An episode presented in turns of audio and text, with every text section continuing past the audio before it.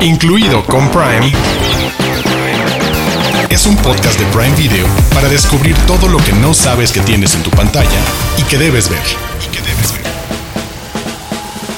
Bienvenidos y bienvenidas al episodio número 20 de Incluido con Prime, un episodio donde trataremos de responder qué pueden tener en común Stephen King y American Pie. La idea en general es verano, graduaciones, hormonas, historias of coming of age, adolescentes dispuestos a todo. Y para adentrarnos en estos mundos estoy acompañado como cada semana de mis queridos Diana Su y Héctor Portillo. Héctor, ¿qué vamos a platicar de Stephen King?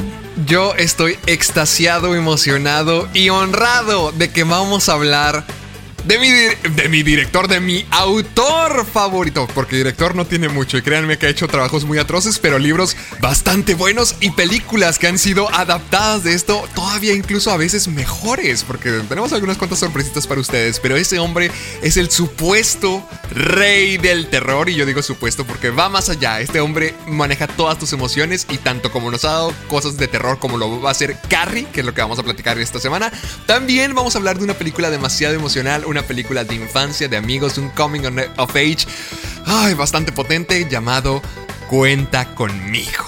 Pero en el otro lado de las historias de adolescentes que no son de terror, también tenemos comedia esta semana, Diana Su. Hola, hola. A mí me toca presentar dos de las películas que vamos a hablar el día de hoy, que una es Eurotrip, la otra es American Pie, que yo sí le sumaría a estos, estos temas que ya dijiste Arturo para intentar englobar eh, y poner a todas estas películas en el mismo nivel es con inocencia y pérdida de la inocencia. Creo que es la manera más grande que podemos englobar todos estos temas, ¿no? Totalmente. Y como cada semana también tenemos nuestras Prime News para que se preparen con lo que muy pronto podrán ver en Prime Video. Los de casa. Los de casa. Títulos originales y exclusivos de Prime Video. Esta semana queremos empezar poniéndoles en el mapa Sin Límites, la miniserie protagonizada por Rodrigo Santoro y Álvaro Morte, en la que interpretan a Magallanes y Elcano respectivamente. Se estrena el próximo 10 de junio en exclusiva en Prime Video en España y países de habla hispana. Y más adelante en el resto de territorios confirmados. Básicamente la premisa, la historia de la primera vuelta al mundo, coincidiendo con la celebración del quinto centenario de esta expedición. La producción dirigida por Simon West mostrará la historia épica de un grupo de marineros en un viaje hacia lo desconocido, en una serie con acción y aventura a lo largo de seis episodios de 40 minutos rodados entre España y la República Dominicana. Diana Su, tú nos puedes ayudar a entender mejor quiénes están involucrados en Sin Límites. Ay, sí, eso es lo que más me emociona, la verdad, de esta producción. Rodrigo Santoro y Álvaro Morte seguramente han visto a cualquiera de los dos en alguna de estas producciones que voy a mencionar. Rodrigo Santoro, este actor brasileño que, que bien habla todos los idiomas. Yo una vez lo entrevisté, hablé con él en español y me impresionó, por supuesto, que, que habla inglés, ha estado en producciones hollywoodenses como Realmente Amor. Él interpreta a Carl, este personaje que tiene una pues una participación con Laura Linney bastante desgarradora, que está enamorada de su compañero de trabajo y ya saben, el, amor no, no correspondido como quisieran. No sabía que él fue participó en el doblaje brasileño de Stuart Little. me, gustó saber ese dato. Está en 300 en Ben Hur, el remake de Ben Hur, que yo soy de las pocas personas que lo defiende porque me gustó bastante, la verdad. En, varias producciones. Y Álvaro Mor no me pongas cara fea, Héctor. Está buena Ben Hur, está bueno el remake. Ya llegó la niña de los gustos raros. y Álvaro Morte, ¿quién no conoce a Álvaro Morte por su participación en La Casa de Papel como el profesor. Creo que se volvió un personaje favorito de, la vida de muchos y además lo vimos hace poquito en La Rueda del Tiempo, en, este, en esta producción de Prime Video original justo con... Rosamund Pike. Rosamund Pike. Héctor, ahora tú ayúdanos a conocer un poco más de la historia de esta expedición, por favor. Sí, para que se interesen un poquito más y vayan con contexto y ya tengan más ganas de poder ver sin límites. Miren, la historia va así. Por el portugués Fernando de Magallanes, nuestro protagonista, fueron 239 marineros los que partieron desde Sevilla en la fecha del 10 de agosto de 1519.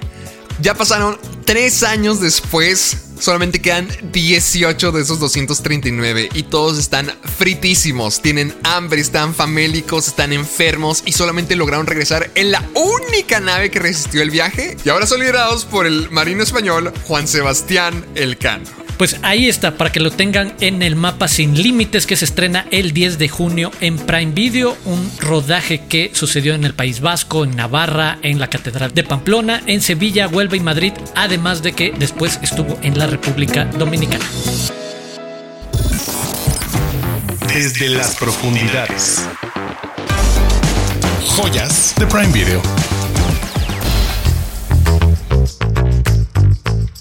Lo prometido es deuda y en este episodio vamos a hablar de El Rey del Terror, que además es un juego de palabras en inglés con su propio apellido, Stephen King, este autor de novelas de terror, ficción sobrenatural, se mezcla muchas veces con el crimen, la ciencia ficción, también tiene sus coming of age, ahorita lo platicaremos.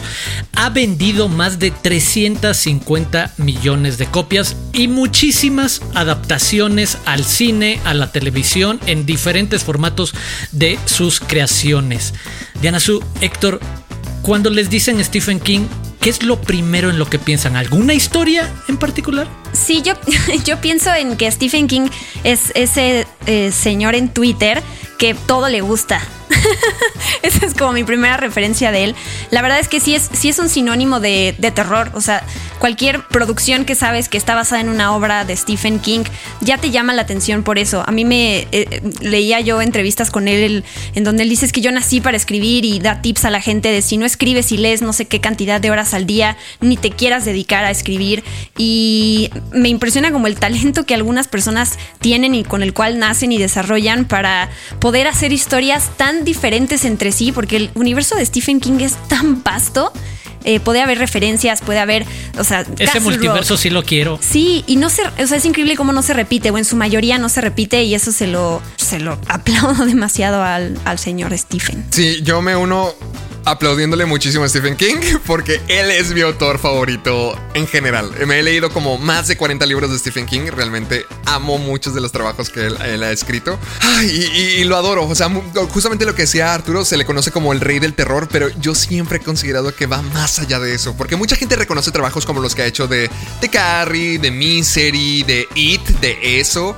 Eh, pero genuinamente yo siento que Stephen King es el rey de las emociones, porque este hombre es un sujeto que te puede crear personajes en cuestión de tres páginas y que ya sientas empatía y emoción por ellos. Porque, por ejemplo, uno de mis libros favoritos de él es 22 del 11 del 63 y es ciencia ficción, es crimen, pero también es una historia de amor. Pero también contamos con películas, por ejemplo, como Cuenta conmigo, que es de la que vamos a hablar hoy, pero también películas como La Milla Verde, una película que hace a todo el mundo chillar. Ya recordarán John Tom Hanks, como Paul Edgecombe. Este, este hombre es lo mejor del mundo. O sea, se le reconoce por el maestro del terror por su trabajo en los 80 y tanto como tiene trabajos horribles y terribles, tiene historias fantásticas e icónicas y siempre es un placer poder platicar de ellas porque muchas han, como este hombre lleva desde los 80 activo, muchas han sido adaptadas. Ah, creo que en Prime Video también contamos con algunas series como Mr. Mercedes, que es un trabajo bastante reciente, como por el 2015, 2016, por esos años. Lo que dice Diana Azul, lo prolífico, la cantidad de diferente material que es posible adaptar a diferentes tipos de historias. Rápidamente podemos mencionar, pues, obviamente, Carrie, que ahorita platicaremos brevemente de este clásico precisamente sobre las noches de graduaciones y los últimos meses y semanas y la gran metáfora del terror como la adolescencia y la llegada de la menstruación en una historia de una jovencita que a los 30 segundos de película ya estamos en la intimidad de un eh, casillero de los baños de una escuela secundaria con las mujeres desnudas y con el miedo de esta niña que no sabe cómo reaccionar a la llegada de su primera menstruación pero de ahí llegamos también a lo que hizo con El Resplandor, Stanley Kubrick, aunque siempre se ha quejado al respecto de esa adaptación. Pero podemos hablar, eh, decíamos, cuenta conmigo, Misery, La Niebla, La Milla Verde. Aterricémoslo a nuestro tema de la semana. Adolescentes y lo decía Diana Su, esta oportunidad de inocencia y pérdida de inocencia y Carrie es como un súper clásico al respecto con lo que se convierte en el poder de una niña que ha sido buleada de manera tan brutal. Pues la historia se ha adaptado varias veces. Yo tengo el dato, corríjanme si me equivoco. La película original esta es la de 1976, pero también hubo una versión en el 2002 con Angela Bettis. Angela, Angela Bettis. En 2013 hubo otra con Chloe Grace Moretz, pero no, no es lo mismo. La película original del 76 con Sissy Spacek, que además es la primera gran adaptación al cine que se hace de una novela de Stephen King, que además es su primera novela. Hablábamos hace unos programas de Sissy Spacek, ¿no? Por su, su protagonismo en la serie de Prime Video que es Night Sky. Y vi de nuevo esta película de Carrie y solo puedo decir qué bien se conserva esta mujer. De verdad, se ve idéntica. Y es la, el talento que tiene para transmitir con sus ojos, que eso me quedó de la película de Carrie, es súper perturbadora, pero también puede ser esta señora grande, viejita, que es súper tierna, amorosa, cariñosa. Entonces sí me impresiona mucho después de que la volví a ver en Carrie. Dije, wow, la interpretación de, de esta mujer en esta película que es, o sea, se siente como este sabor casero, ¿no? De que se hizo hace tantos años. Y eso a veces ayuda muchísimo a las películas. Cuando tenemos, cuando les metemos efectos y les metemos el gran diseño, se pierde justo como la importancia que es la historia para transmitirte esto, esta parte perturbadora y este dolor que vive la protagonista de cómo la llevan por el camino oscuro, digamos, si se puede decir así, por todo lo que le hacen. Ay, para mí Carrie es una de las historias más tristes que puedan existir dentro de las películas de Stephen King. De hecho, yo soy más fanático de la película que del libro. Tuve la oportunidad de leer el libro que fue el primer publicado. No fue el primer libro de Stephen King que escribió, pero fue el primer publicado de en toda su carrera, lo que lanzó ya toda la historia de Stephen King como autor. Y, soy más fanático de la película. Siento que Brian De Palma hizo algo increíble con esta. La disfruto mil millones de veces más. Y justamente creo que es tanto por la interpretación que da Sissy Spacek como una princesa. Ah, en, un momento es como si estuvieras viendo casi casi un cuento de Cenicienta. O sea, la, descripción de Carrie se, se supone que es esta chica que ha sido reprimida toda su vida porque su mamá es una fanática religiosa y siente que ella hay algo mal en ella. Y efectivamente, hay algo pasando con Carrie, no es algo malo, sino que tiene poderes telequinéticos. Pero toda su vida ha sido reprimida por su mamá, no ha podido tener amigos, es conocida como Carrie la loca dentro de la escuela. Y todo, todo se va poniendo peor cuando sufre este ataque de bullying justo al comienzo de la película. Su primera menstruación, y es que ella ni siquiera sabe qué está pasando. Ella siente que se está muriendo, siente que se está desangrando y le pide a todas ayuda, ayuda, ayuda, ayuda pero todas se burlan de ella. Y ahí es donde comienza un poquito a poquito la perdición de Carrie. Porque, bueno, o sea, de, un punto tan bajo mientras que descubre sus poderes, también vemos cómo podría convertirse, no, a lo mejor no en la reina del baile que van a tener al final del año, sino una chica más, una chica que puede ser parte de, que puede convivir, que puede salir con chicos, con, con Tommy, que es el novio de Sue, que es una de las chicas que la molestaron al comienzo de la película y que realmente se siente mal al respecto y, trata de darle a Carrie un momento para brillar y para sentirse bien y para sentirse normal. Pero es que, maldita sea, los adolescentes de los 70s y de los 80s y de los 90s nunca pueden dejar a la gente en paz y todo se va poniendo feo, feo, feo. Y realmente me duele mucho porque Carrie es un personaje muy empático que quieres que tenga su momento quieres que gane la reina del baile, que todo el mundo la aplauda, que pueda ser parte de al fin de la sociedad después de todo el abuso que ha sufrido. Pero pues bueno, creo que todos, en cuanto entres a Prime a buscar Carrie, vas a ver que está llena de sangre. Entonces sabes que no va a salir bien.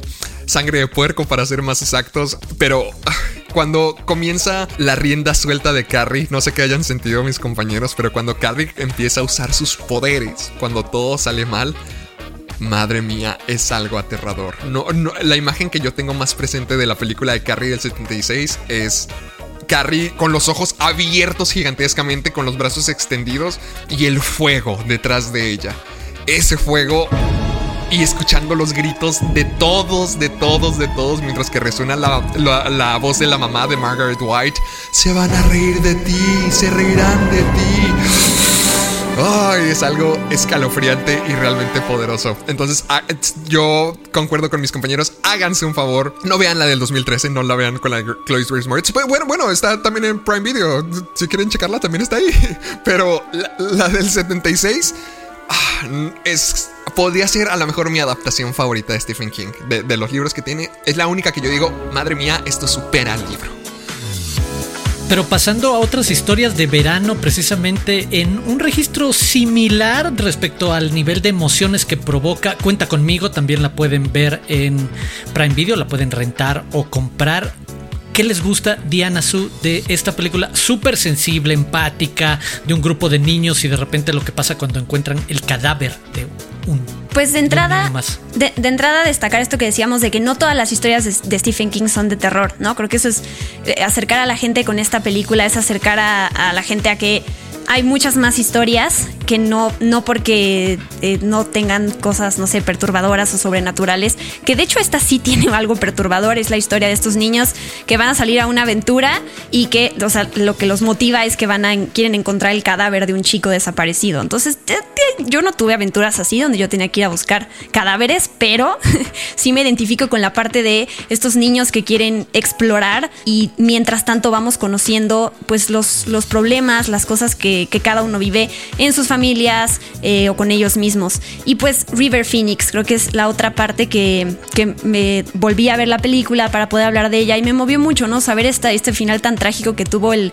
este hermano mayor de Joaquín Phoenix, que murió a los 23 años y da una gran interpretación en esta película junto con estos otros pequeños protagonistas que mm, Rob Reiner, el director, y el super, eh, la supercarga que se avienta de dirigir a esta película que la cargan cuatro niños, que sabemos que en la industria dirigir a los niños es de las cosas más difíciles que puede haber por los horarios que tienen permitido grabar y por pues, lo que es hacer sentir a un actor que entienda el papel pero que te transmita pero que sea natural pero que al mismo tiempo esto y lo otro. Y lo que se logra aquí de verdad es que es pues sí es muy conmovedor y te recuerda a las aventuras que seguro todos tuvimos con nuestros amiguitos. Hay una frase muy importante que dicen en la película que es yo no he vuelto a tener tan buenas amistades como las que tuve en 2000, eh, cuando tenía 12 años y eso se me hizo súper triste porque creo que muchos vivimos esa parte cuando somos adultos ya. toda triste, toda deprimida sin amigos. ¿Estás bien? Somos tus amigos Necesito amor. Podemos ser tus amigos, podemos ser tus amigos. No, e, está muy triste, pero ese es uno de los temas que Stephen King maneja mucho dentro de sus historias. Por ejemplo, también lo podemos ver en It, en eso. Tanto tenemos como los niños, como la parte de adultos. No, no quiero espolear el final de It, pero el libro termina con una frase que me hizo llorar como por media hora. Y, dice que uno de los personajes se levanta a, a la mitad de la noche, a veces recordando su infancia y los amigos con los que llegó a compartirla. Y ahorita podría sonar como cualquier frase X, pero cuando tienes todo el contexto de lo que es capaz de escribir Stephen King es una maravilla. Porque él, él cuenta que se inspira mucho, bueno, que en los 80 se inspiró mucho viendo a sus hijos crecer, que ahorita hasta han colaborado con él y han hecho libros juntos. Pero que se inspira mucho de verlos cuando eran niños, de cómo venían sus hijos a la casa, de que a pesar de que él era un adulto ya grande, él veía a sus hijos y veía, ah, ok, o sea, recordaba lo que es la niñez. Y siento que es algo muy, que nos, igual que como dice Diana, nos pasa a todos nosotros de que a lo mejor vemos a, nuestros primos más chiquitos, hermanos, hijos de, nuestros amigos incluso y decimos, madre santa, nosotros tuvimos esa edad, ¿qué pasó? ¿A dónde se fue el tiempo? Y, esta película comienza con algo similar, ya todos son adultos, pero recordamos cuál fue el verano que les cambió la vida. Y es algo muy conmovedor, es algo tétrico, es algo espantoso, porque imagínense estar en una aventura en el bosque con tus amigos y pum, de la nada te, te topas con un cuerpo a mitad del camino. Pero al final de cuentas no es una historia de terror, sino es una historia de cómo embonas con esa gente que te fue especial, que alguna vez fue parte de tu vida y que, y que te la cambió y que te formó y que te hizo ser el adulto que eres ahora y que creó todos tus sueños. Es algo hermoso. Stephen King es el maestro de las emociones. Me da risa Héctor, que siempre es el más joven de nosotros y siempre es el que habla como si ya se le hubiera ido la vida. Siempre, siempre. Recuerdo mis años de juventud, cuando alguna vez la vida se Como si fuera hace tanto tiempo. Exacto. Y él, no, yo quería mencionar rápido, perdón Arturo, solamente estos actores secundarios, no los principales de estas dos películas, que son unos supernombres. John Travolta en Carrie o Kiefer Sutherland y John Cusack en Cuenta conmigo que justo son secundarios, ahí están, pero bueno, ellos más que otros de los presentes en las películas pues tienen una super carrera después.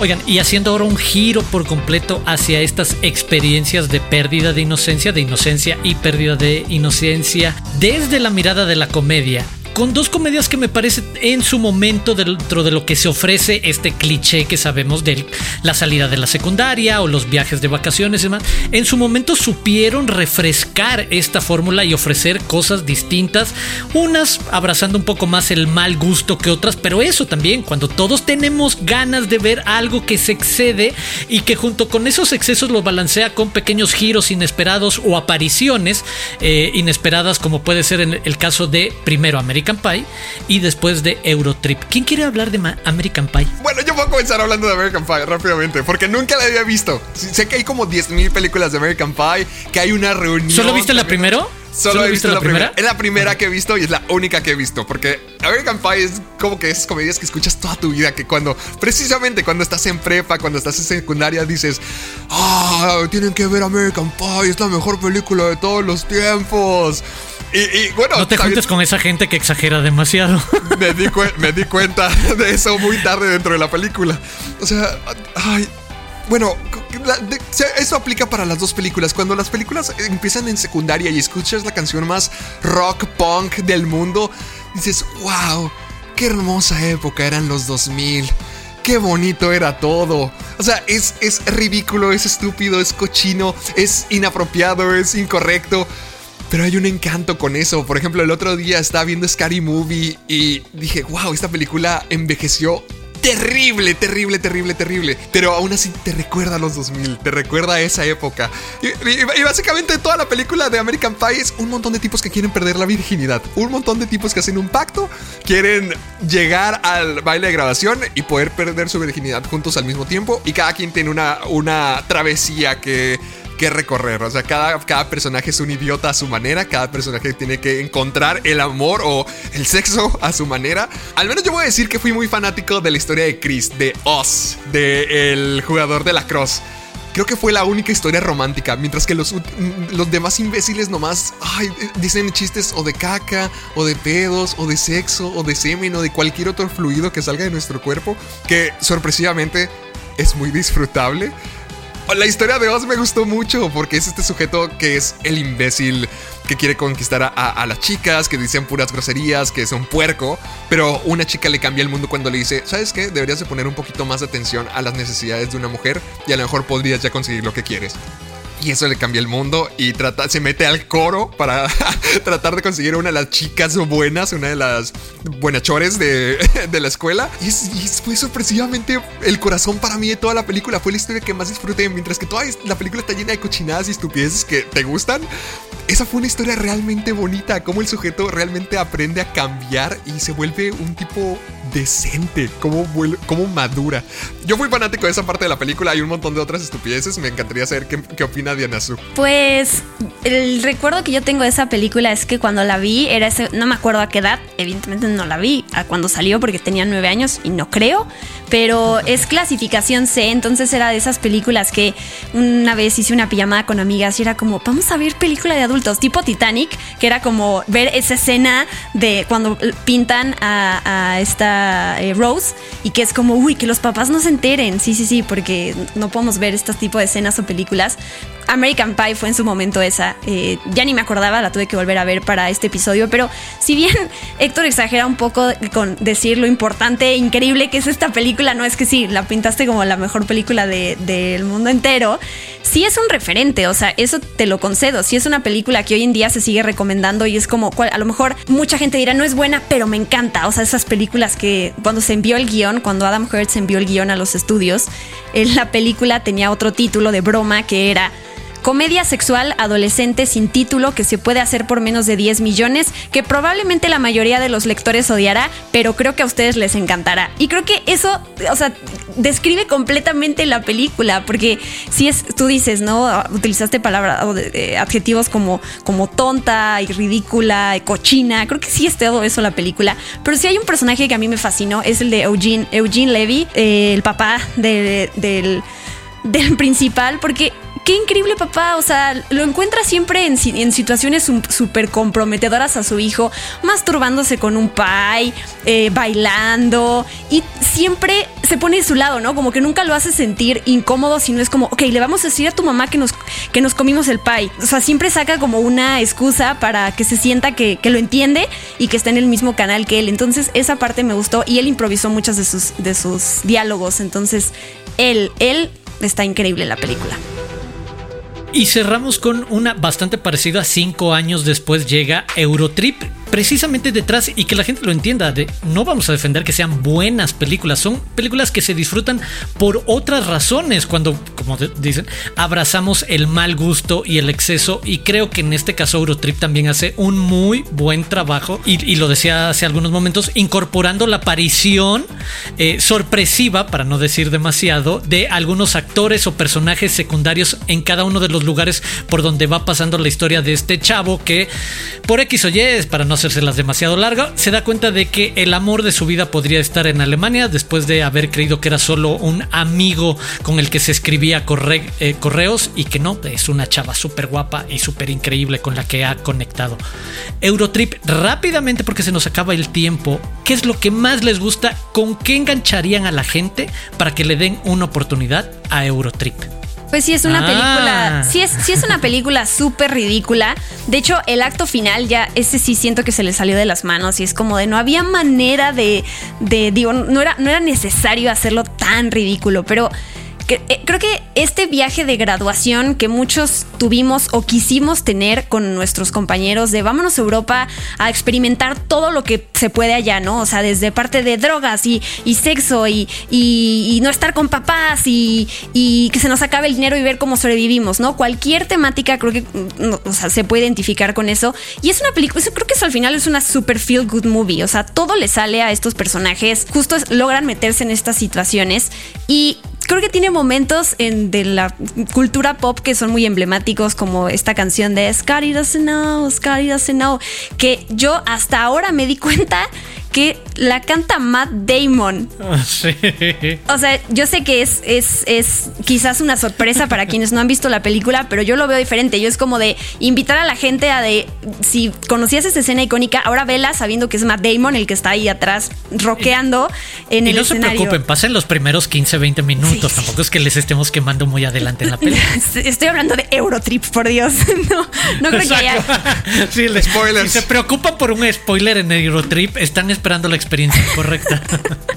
Sentí lo mismo porque cuando estábamos diciendo qué películas tener para el podcast, mis compañeros, tanto Arturo como Diana, estaban de que tienes que ver Eurotrip. Es lo mejor del mundo, te va a encantar. Y me sorprendió mucho de ambos porque es la misma comedia cochina, tonta, ridícula de los 2000. Así que fue como que, wow mis amigos tienen corazón. Fue, fue, la verdad es que fue muy divertida, fue estupísima, pero es que disfrutas mucho porque Scotty y sus amigos van, van rumbo a Berlín para encontrar a la chica, pero no llegan a Berlín luego, luego llegan a París, llegan a, Italia, llegan a... A Bratislava. Bratislava, algo por Londres. Ajá, o sea, pasan por un montón de aventuras y en cada país distinto pasan por una aventura y cada una está más ridícula y cada una está más estúpida que la anterior, pero está muy divertido. Yo fui muy fanático de Londres, donde se encuentran con los hooligans del Manchester y que Vinnie Jones es su cabecilla principal. O sea, es la cosa más ridícula del mundo, pero son los tipos más enojados, más borrachos. O sea, es, todo lo que está mal, pero Diana Azul lo pudo haber resumido de la manera correcta. Es el viaje que todos nosotros nos hubiera encantado tener. Es Matt Damon, ¿verdad? Sí, es Matt Damon. ¿Sí? Un, un Matt Damon pelón. Incluido con Prime. Es un podcast de Prime Video. Y así llegamos al final de este viaje de historias de adolescentes, pero no sin antes despedirnos con una recomendación de Diana Su. Diana Su, ¿qué nos tienes esta semana?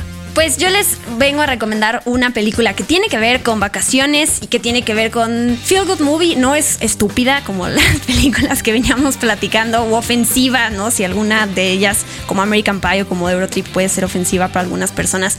Esta se llama eh, Last Holiday es de 2006. Es en español, se llama Las vacaciones de mi vida. Es con Queen Latifah. No sé si ustedes dos la vieron. Pero es una. de nuevo, es una feel good movie para motivarte, para ver con tu eh, familia, o sea, esas películas que sabes que no va a haber escenas incómodas, que digas, Dios mío, ¿por qué elegí ver esta película con mis papás o con los abuelos o con lo que sea, ¿no? Esta Queen Latifah interpreta a una mujer que trabaja en una tienda departamental que un día le detectan ahí una cosa extraña en el cerebro y le dicen que le quedan pocas semanas de vida. Entonces ella de la noche a la mañana pues decide aprovechar estas últimas semanas que tiene y se paga un viaje súper lujoso a Europa, justo para, para disfrutar. Leí que así en taquilla le fue terrible, creo que costó casi lo mismo que, que recaudó en taquilla, pero no importa, no importa. Es Queen Latifah, es súper carismática, es encantadora y esta parte como no es la película más profunda del mundo, pero la reflexión de qué harías y lo hemos visto en millones de lados, si te quedaran, si supieras que te quedan las últimas semanas de vida, ¿con quién lo pasarías? ¿En qué invertirías todo ese dinero que has ganado del todo el trabajo que, que, llevas hasta el momento?